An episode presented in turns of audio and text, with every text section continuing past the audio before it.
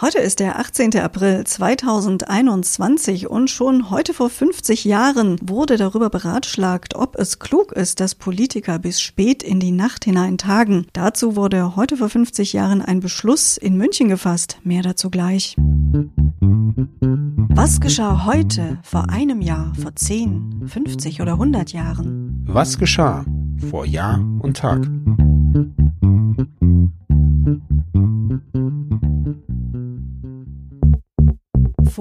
Einem Jahr. Am 18. April 2020 wurden mehr als 100.000 Corona-Tote in Europa gezählt. Das waren zu diesem Zeitpunkt knapp zwei Drittel der weltweiten Corona-Todesfälle. Insgesamt wurden im April 2020 über eine Million Corona-Fälle in europäischen Ländern registriert. Europa war damals der am stärksten von der Pandemie betroffene Kontinent. Vor zehn Jahren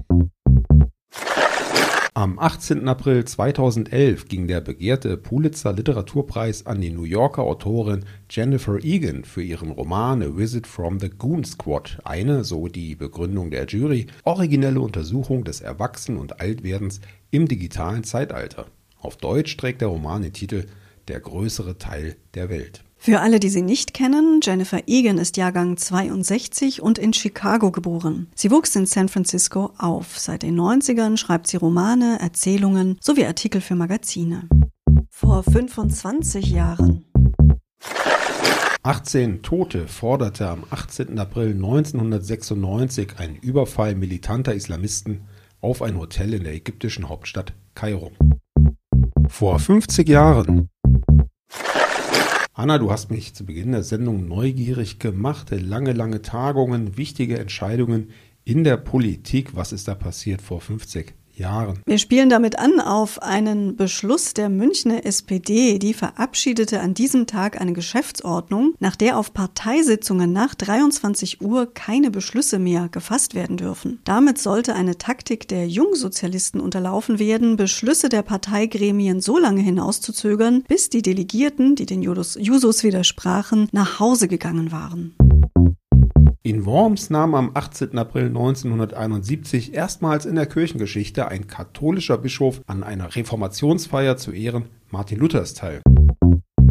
Heute vor 50 Jahren wurde Samantha Cameron geboren. Sie ist die Ehefrau von David Cameron, der von 2010 bis 2016 britischer Premierminister war. Samantha Cameron ist übrigens eine Nachfahrin von König Karl II. Vor 75 Jahren. In Genf beschloss die Vollversammlung des Völkerbundes am 18. April 1946 einstimmig die sofortige Auflösung der Organisation und ihre Überführung in die Vereinten Nationen, die im Jahre 1945 gegründet worden waren. Die amerikanische Regierung in Washington erkannte am 18. April 1946 offiziell die jugoslawische Regierung unter Staats- und Parteichef Josip Tito an. Vor 100 Jahren die Ernährungsminister der deutschen Länder tagten am 18. April 1921 in Bremen. Sie beschlossen, die staatliche Rationierung von Milch und Fleisch, die seit 1916 bestand, so bald wie möglich fallen zu lassen. Um Akademiker finanziell zu fördern, wurde in Leipzig am 18. April 1921 eine gemeinnützige Wirtschaftsgemeinschaft der Universität ins Leben gerufen. Diese sollte bedürftigen Studenten aus Spendenmitteln Unterstützung bieten.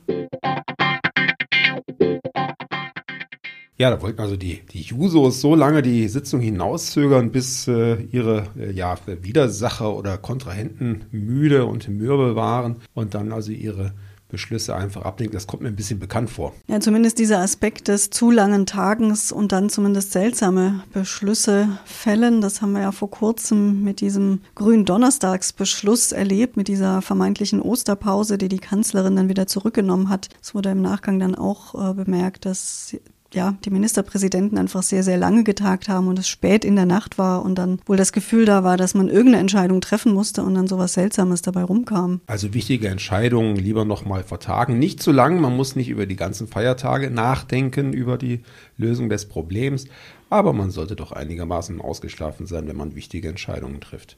Und das gilt nicht nur für Politiker. Wir freuen uns, wenn ihr bald wieder ausgeschlafen dabei seid bei Vor Jahr und Tag. Bis dahin alles Gute sagen Sebastian und Anna. Der Podcast Vor Jahr und Tag erscheint täglich neu. Produktion tonbildschau.de Dr. Anna Kugli und Sebastian Seibel GBR.